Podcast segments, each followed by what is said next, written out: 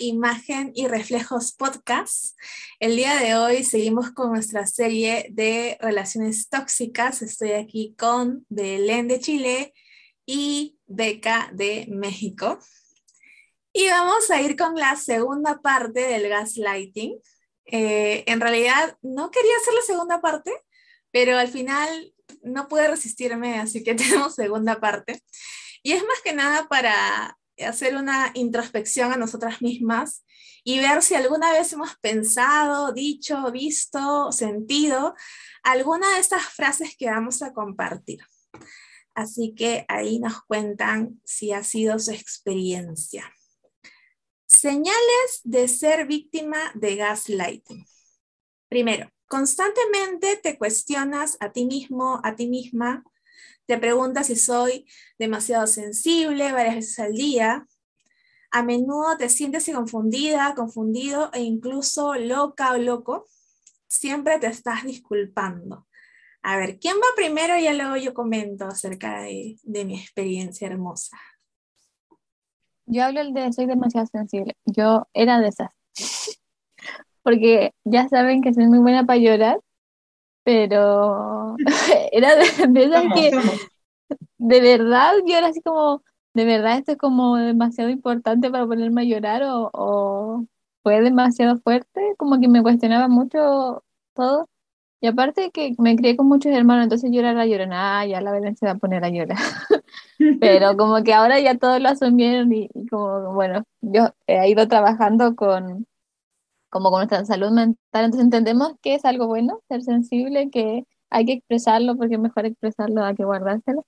Pero sí eh, fue como una de las, de las cosas que muchas veces me hizo sentir mal, de eh, si yo era exagerada o de verdad era algo así como eh, para que emocionarse o para que llorar. Pero sí fue una de las primeras cosas que yo creo que tuve que aprender a, a sanar y muchas veces llego a algún lado y digo, no se preocupen, voy a llorar, soy así, no se asusten, pero tuve que aprender a, vivir con eso y, saber que soy así.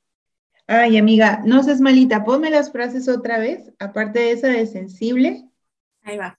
Soy demasiado sensible. Ay, Dios, pues sí, porque va a decir uno que no, ¿verdad? todas, todas. Ah, lo que decía Belén, ¿no? Más que, o sea, porque uno es sensible, pero creo que lo que está gacho, decimos, es que te hagan sentir mal por ser sensible, ¿no? Que, que llegue ese punto en el que dices, ay, pues soy muy sensible porque pues, quizá tengo corazón de artista o algo así, pero el que alguien te haga sentir mal porque tus emociones, digamos que sean más, eh, que perciban más o que se expresen más, eso sí no debería ser, ¿no? Ay, pues yo todas. Este, pues sí, que pues digo que no, me siento confundida muy seguido también.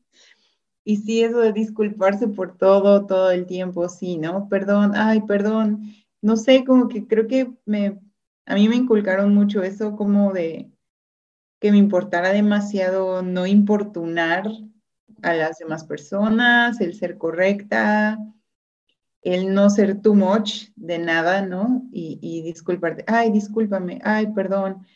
Y incluso, o sea, volviendo eso, disculparte por tus sentimientos, disculparte por cómo te sientes, ¿no? Que lloras y dices, ay, perdón, ¿no? Como lo dice uno tan en automático, te disculpas, dices, perdón, perdón, este, no, este, como, ¿por qué? ¿Por qué pedimos perdón? Si queremos llorar, caramba, o sea, deberíamos poder ser libres de llorar y que eso no sea menospreciado, que no sea hecho menos, mm. porque tienes derecho a sentir lo que sientes, ¿no? Pero sí, yo sí mucho tiempo así, muy confundida en, en esto de estar loca.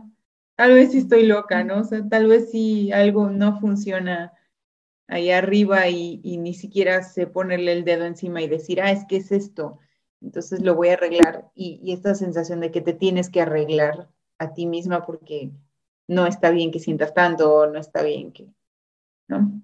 Sí. Yo creo que la palabra que más eh, yo he usado en esta, en, estas, en esta lista es lo de estar loca. Yo lo usé bastante tiempo, a veces todavía lo digo, este, pero bastante. Yo no me había dado cuenta en realidad qué tan, qué tan este, internalizado lo tenía, eh, porque era como que, y eso de, de, disculparme también, ¿no? De disculparme, eh, o sea, para cualquier cosa, o sea, cualquier cosa, o sea, lo que sea, ¿no? Pasarte el plato, el vaso, hablar, entrar, salir, cualquier cosa, ¿no? Este, y, y en el tema de estar loca era como que sentía mucho el hecho de que no había nadie más en el universo que se sentía como yo me sentía. Entonces, mi conclusión era, debo estar loca, pues, ¿no? Porque si nadie más se siente así, entonces debo ser yo, ¿no? Porque no tenía otra, y yo soy muy racional. Entonces, como yo no veía evidencias de otras personas experimentando lo mismo o expresando lo mismo, para mí era, pues, soy yo, pues, ¿no? Este, y aparte que siempre, por mi personalidad, soy muy introvertida. Eh, y, también por, por otras cosas, eh, soy tímida, ¿no? Que lo de la timidez lo he ido mejorando, ¿no? Con el tiempo, pero también era eso, no era como que la mayoría de personas que yo he conocido siempre han sido extrovertidas, siempre han sido sociables, entonces para mí era, no, pues aquí la loca soy yo, ¿no? La que no habla soy yo, y me llevó mucho tiempo conocer personas con ciertas, ciertas actitudes similares a la mía, ¿no? Entonces, una de las cosas que me ayudó mucho fue eh, cuando empecé a estudiar en, en, en, IDL, que es el Instituto de Liderazgo de, de la Iglesia, eh, tuvimos una clase acerca de personalidades y tuvimos una clase acerca de, de tipos de personalidades diferentes, ¿no? Y había como que un montón de personalidades y yo, wow. Y en una de ellas me encontré a mí misma, ¿no? Y dije, oh, por Dios, eso soy yo, ¿no? Pero luego la triste historia, ¿no? Solamente el 5% de la población tiene su personalidad. ya, bueno. Ok, ¿no? Y así había porcentajes, pero en realidad me gusta ser así, este, pero ahora entiendo por qué no suele encontrarme con personas así, ¿no? Entonces, este, eso me, me, trajo mucha sanidad y mucha libertad, el saber de que sí era real, de que no estaba loca. Y otra de las cosas también fue que yo tuve la oportunidad, eh, esto, bueno, no lo iba a decir, este, porque es algo que no lo he dicho en realidad. Eh, y, y bueno, no sé, pero sentí que debía decirlo. En la iglesia hay un lugar que se llama Casa Gracia que es un lugar que brinda ayuda a mujeres eh, de diferente índole por diferentes tipos de necesidad que pueda tener. Y recordé esto porque, eh, bueno, yo tuve la oportunidad de poder ir por una temporada y este, recuerdo que la persona que me, y es totalmente gratuito, si desean pueden postular si están escuchando esto, este, la persona que está encargada de admisiones ella me dijo, yo, y, yo siempre comenzaba mis conversaciones diciendo, no, estoy loca. Este, y, era como que, y ella me dijo, Jennifer, deja de decir que estás loca, porque si estuvieras loca, no te recibiríamos en Casa Gracia, ¿no? Eh, y era como que, ah, ya, ok, entonces no estoy loca, ¿no? Entonces era como que, y vino eso a mi mente, ¿no? Este, ahorita, por eso le estaba comentando. Y no es algo que haya dicho yo dentro de la iglesia, ¿no? Así que si me conocen, no me pregunten, por favor.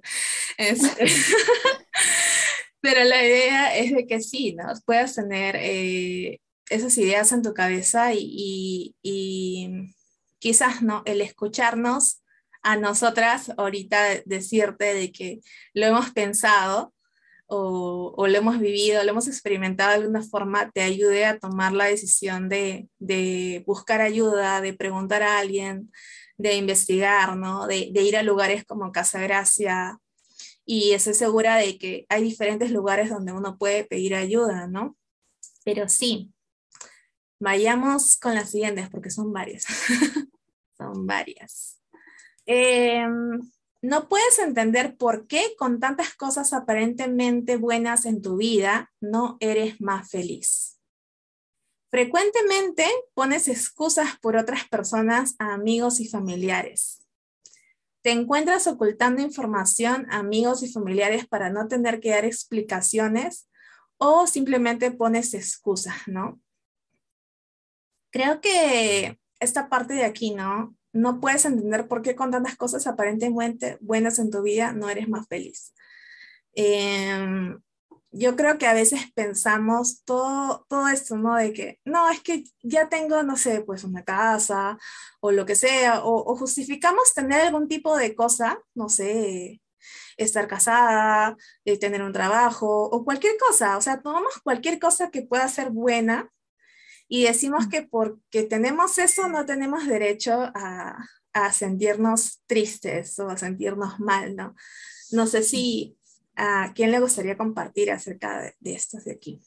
Sí, otra cosa que también similar se me viene a la cabeza, que tiene que ver con esa primera, o sea, y que en sí es un autosabotaje emocional, es el sentirte mal cuando algo te va bien, no sé, o sea, el, el sentirte incómodo cuando todo va bien. Para mí, son muchas cosas las que he tenido que trabajar en mi cabeza, porque si era como, algo debe estar mal. O sea, no puede ser que las cosas estén saliendo tan bien. No, algo debe estar mal. Yo debo estar mal. Algo no debe de estar, no, eh, me están engañando, no, este, esto no es real, ¿no? Hay algo malo a la vuelta de la esquina esperando, así que yo me relaje y diga, ah, todo está bien para que salga y ah, todo se arruine. No, el, no poder ser feliz o el, o el estar satisfecha con cosas buenas que uno tiene es definitivamente autodestructivo, ¿no? Porque no te permites disfrutarlo. Ah, es este, pensaba yo, es este pensamiento constante de, perdón, porque a veces pienso en inglés, eso me dedico como, there's something wrong with me, o sea, hay algo mal en mí, o sea, algo en mí no, yo, yo soy rara o estoy loca o ¿por qué no puedo, por no puedo estar eh, tranquila? O esto de ocultar información también, yo lo hago muchísimo.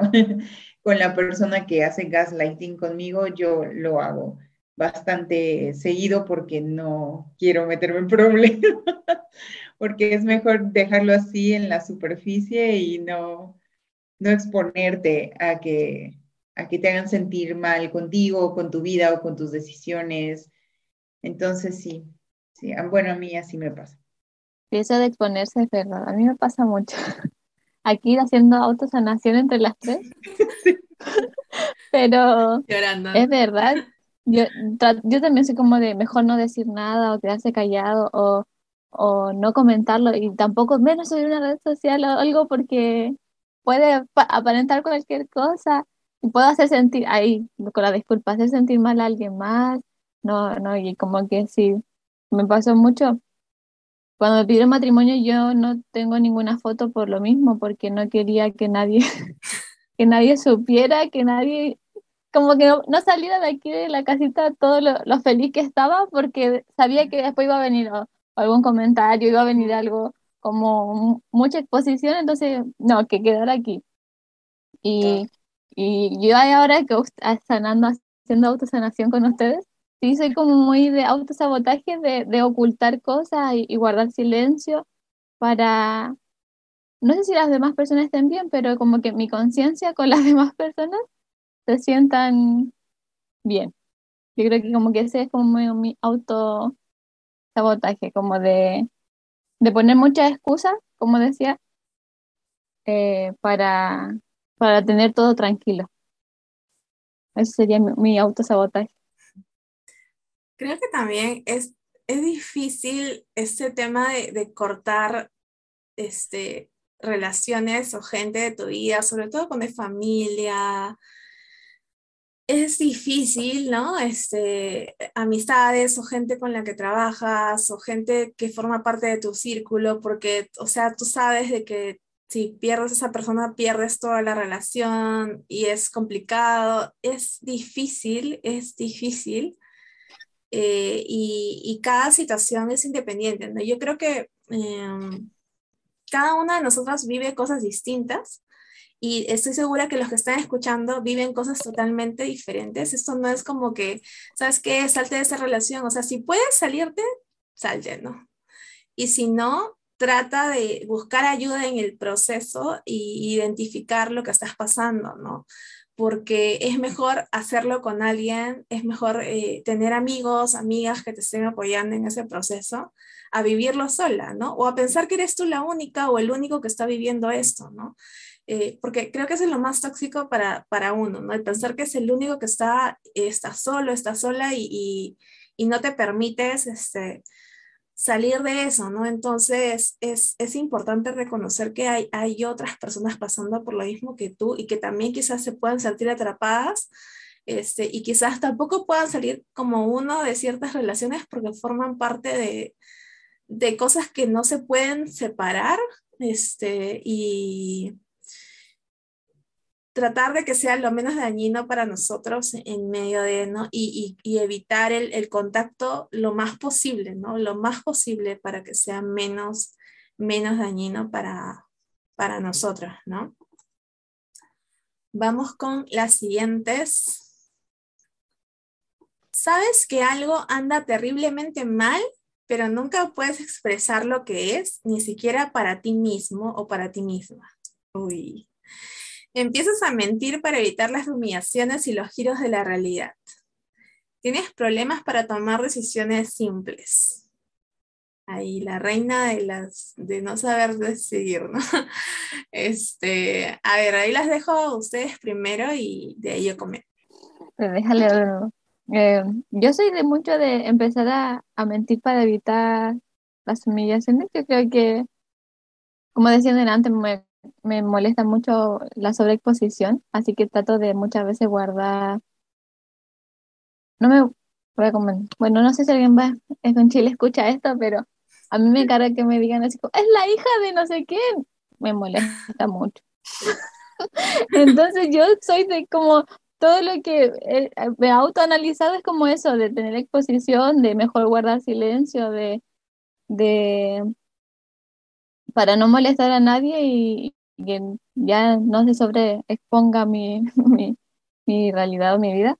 Y decisiones, yo voy a contar que yo me casé y la última decisión yo no la tomaba, así como que, Belén esto, que la tomara los demás porque yo ya estaba cansadísima de tomar. Yo, yo hoy pienso que son decisiones súper simples, así como, este color o este a mí ya me daba lo mismo, como que, por favor, como que las decisiones simples, yo ahora sí ya así más madura, puedo decir, ¿por qué no tomé tal decisión y, y haber hecho esto más sencillo y no haberme demorado tanto y haber sufrido tanto? Pero sí, soy también de tomar decisiones simples, que hubo un tiempo que me costó más. Ahora podemos ir y a enfrentarlo sin ningún problema. Pero eh, lo de las decisiones simples sí me complicaron un, un, buen, un buen tiempo. Sí, yo creo que yo igual con ese punto, o sea, tengo un serio problema tomando decisiones llevo ya tiempo trabajándolo porque sí había un punto en el que no, o sea, todo me cuestionaba, o sea, todo.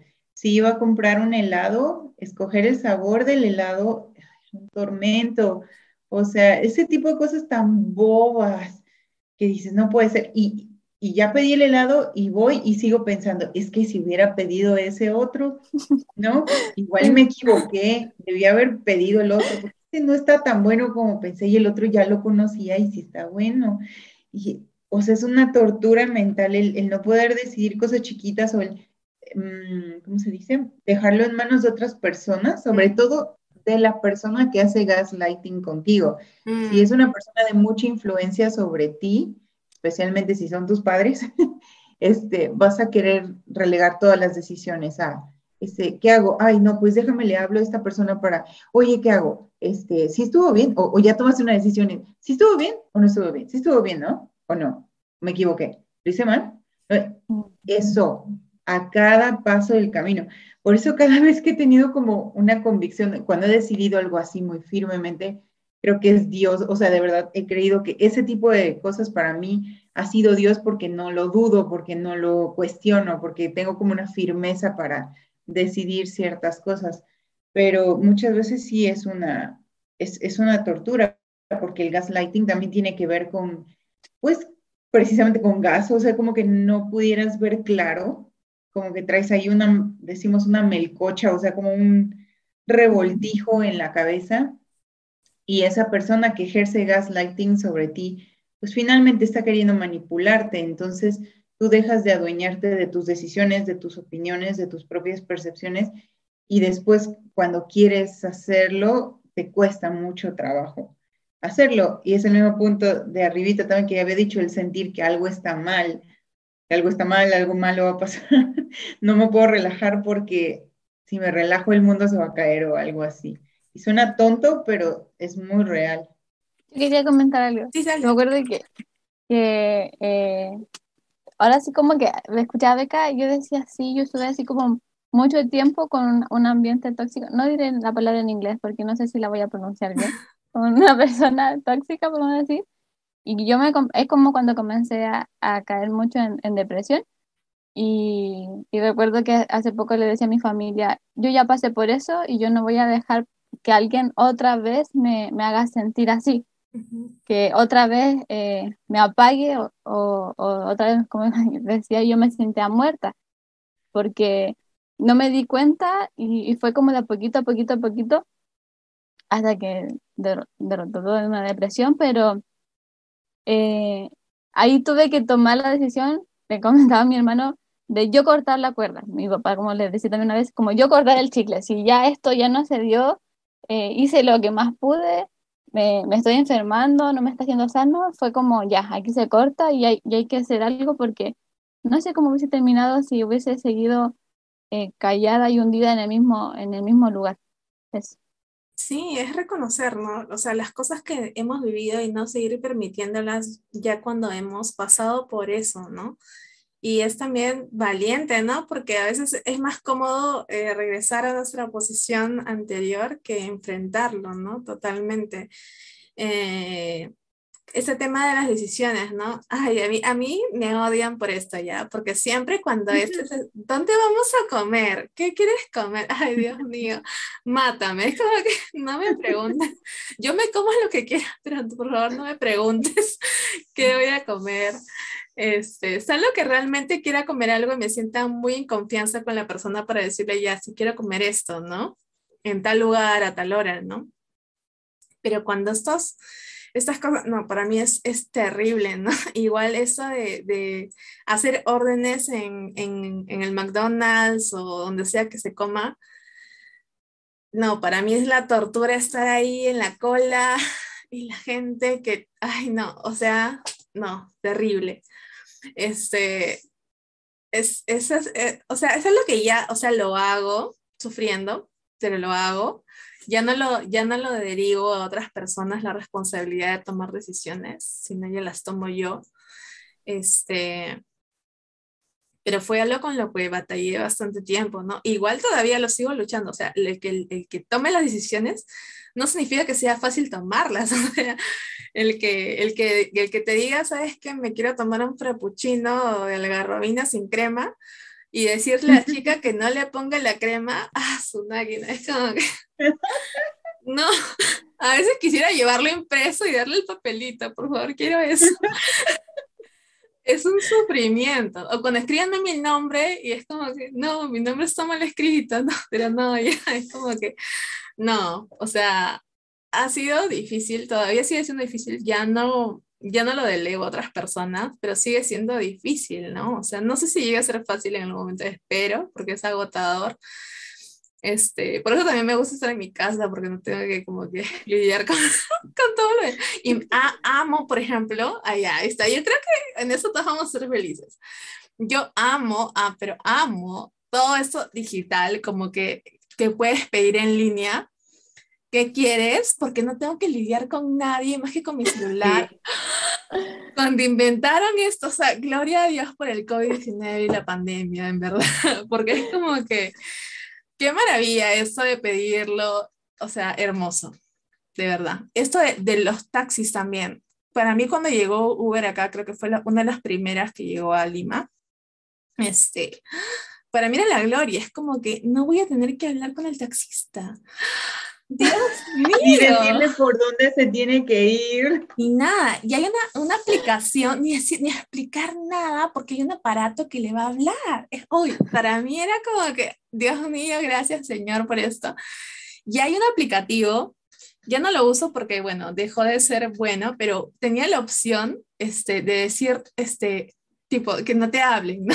Y yo siempre ponía, no me hablen. Y yo siempre ponía, no me hables, por favor. Era como que, pero es hermoso ya, hermoso. Entonces es como que, gracias a Dios existen estas cosas, ¿no? Pero hay momentos que sí son inevitables y los tienes que hacer, ¿no? Pero si tú sufres haciendo estas cosas, no estás sola, no estás solo. Hay más gente sufriendo contigo, este, así que batalla con esto, enfréntalo y poco a poco vas a ir saliendo, poco a poco, sin estresarse. Vayamos con ya la última, creo.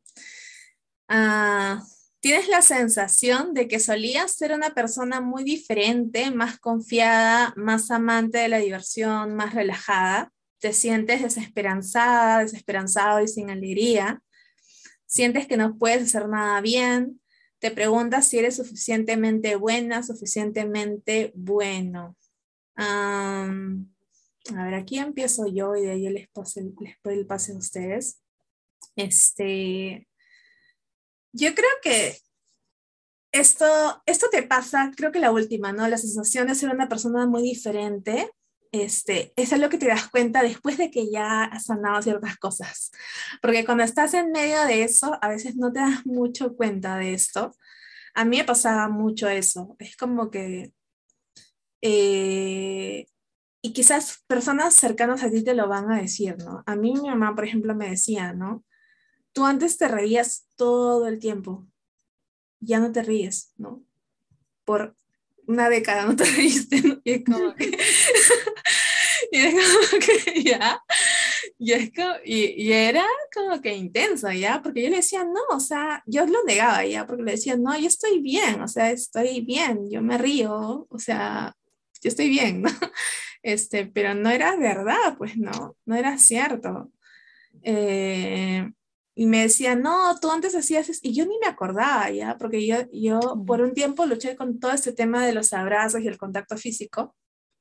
Este, y mi mamá decía, no, tú venías y tú siempre me abrazabas y tú me contabas todo tu día y hablabas conmigo. Y yo, ¿cuándo? Jamás, jamás, ¿no? Y me dice, ahora ya no me hablas, ¿no? Ya no me abrazas, este, ya no te ríes, o sea, ¿qué te pasa, no? Y yo no me daba cuenta, porque, no, o sea, para mí, en mi cabeza, eso era, es, era, era, era mi normal, eso era mi normal. Y, y, lo otro me parecía extraño. Entonces, eh, después, cuando yo me fui dando cuenta de esto, ahí me empecé yo a recordar cómo era, ¿no? Y dije, wow, sí, ¿no? O sea, hay ciertas cosas, ¿no? Que, que han cambiado, ¿no? Y por qué han cambiado y empezar tú a ver qué pasó, cómo se dieron las cosas, ¿no? Este, y es darnos cuenta de, darnos cuenta de, de, todo eso, ¿no? Y eso también te hace sentir desesperanzado y sin alegría, ¿no? Porque es como que dices, pucha, ¿y qué fue, qué fue con quien yo era, ¿no? O sea, ¿qué pasó, ¿no?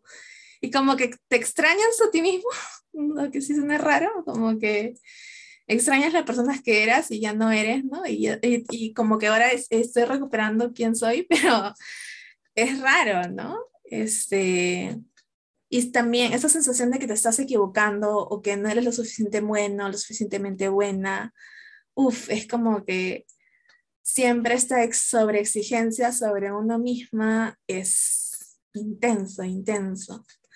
Pero, pero sí, a ver chicas, me comparten rapidito antes de que se cierre la sesión y ahí, de ahí damos un cierre. Le voy que él, cuando decía que me acuerdo cuando estaba así como muy sumergida en la depresión, yo recuerdo haberle dicho a mi esposo, yo no era así. Yo no, yo recuerdo mucho de haber dicho, yo no era así, yo hacía tal cosa, yo me sentía muy plena, yo era muy feliz. Y era porque ya como que eh, era muy, muy fuerte como todo lo que me estaba pasando en ese entonces. y ahí como que una parte pierde la esperanza y todo, todo eso. Y aparte, como que lo sentís insuficiente, es peor si ya el, si el ambiente es como muy tóxico, yo creo que como que empieza a afectar todo, todo, todo, y después ya eh, te, te, sumerges en ese, en ese cuartito de depresión que no, no se debería haber entrado. Pero, como dicen delante, hay que muchas veces tomar decisiones fuertes, aunque suene, para, eh, como también decían ustedes, tomar como la distancia o o si no se puede tomar tanta distancia, ser cortés, ser correcto para, para tener una relación, pero que no se vea como mucho más allá. Y lo de no ser muy suficiente, yo creo que también si es un, un ambiente muy tóxico, una relación muy tóxica, eso también, si las personas que están en tu entorno te hacen sentir insuficiente, imagínate uno mismo batallando con, con eso, es aún, aún peor hoy día le comentaba a mi mamá que mi familia es mucho de animar a mi esposo y hace poco mi esposo me decía, si a mí me hubiesen animado así hace, desde que yo soy niño, hoy día sería el presidente de Chile. y mi mamá me decía, puede ser que sí. Pero eso sería genial de que tuviéramos siempre relaciones buenas que nos animen a, a, a salir de donde estamos, si es un ambiente tóxico, pero también a, saber que nosotros sí podemos y sacarnos esa, esa voz de nuestro interior que dice que somos insuficientes o no somos realmente buenos hasta lo que nos gusta. Sí, exacto. Creo que tiene mucho, mucho que ver pensando en todo esto, en que pues una persona que hace este luz de gas, le dicen en, en español, ¿no? Este, pues no valida tus emociones en general, entonces pues tú tienes un rollo ahí en tu cabeza porque si te sientes feliz, te sientes te sientes como que algo no. Y si te sientes triste, te sientes como que algo tampoco, porque estás loca. Estás enojado, es como, ¿por qué estás enojado? Entonces, el vivir en una relación tóxica así, que no te, nunca te he validado tus, tus emociones, las que sean, pues claro que te va a confundir, claro que te va a sentir desesperanzado porque eso, sientes que nunca vas a ser eh, suficientemente bueno, que por más que te esfuerzas y que lo intentas y que dices, ¿no? Pues voy a hacer este sueño o este proyecto, lo que sea, ya lo tienes y es como, pero no es tan bueno, ¿no? Pero mira, nunca va a ser tan bueno como el de esa otra persona y, ah, o sea, es como que nunca hay una, una tranquilidad, un asentamiento, una satisfacción, ¿no? Como decía Belén, una plenitud de estoy bien con esto, ¿no? Y si eso te cambia, definitivamente, si, si te cambia, es uno de, las, uno de los rasgos más claros el que gente te diga, oye, es que no eres igual, o, yo pienso en las fotos. Por ejemplo, yo veo mis fotos de esos años y es como de, hijo, chale, ¿qué onda, no? ¿Quién era? Me veía como 10 años mayor de lo que era en ese momento, porque algo pues adentro está como en conflicto, está, está ahí raro y te das cuenta porque cuando te alejas de ese tipo de relaciones o ese tipo de personas, empiezas a vivir más tranquila, con menos estrés, menos ansiedad, te empiezas a aceptar más, te empiezas a tener más paciencia, a cuidarte más. Entonces, pues sí. No sé si este va a ser ya el, comentario final, ¿sí? Un tip, porque he estado en este proceso también de sanación que, este, que Jennifer ha empezado con todo esto. Muchas veces no da para pagar terapia, si te da, qué chido, hazlo. Si no, hay mucho material en YouTube, muy bueno, que de verdad, de verdad, de verdad, sí te ayuda muchísimo. Buscas así literal tu problema, buscas algún terapeuta, psicólogo que hable de eso. Y en los comentarios, yo eso es lo que hago, leo los comentarios para no sentirme sola, como sentir mi terapia de grupo y ver lo que los demás están diciendo que viven y dices, ay, a mí me pasa eso también, ¿no? Y, y te sientes identificado, te sientes acompañado, como dice Jen, ¿no? Que no estoy loca, no, no solamente me pasa a mí y recordar que es cuestión de práctica, o sea, es cuestión de todos los días tomar nuevos hábitos emocionales y, mentales para poder llegar ahí y cortar definitivamente lo que haya que cortar.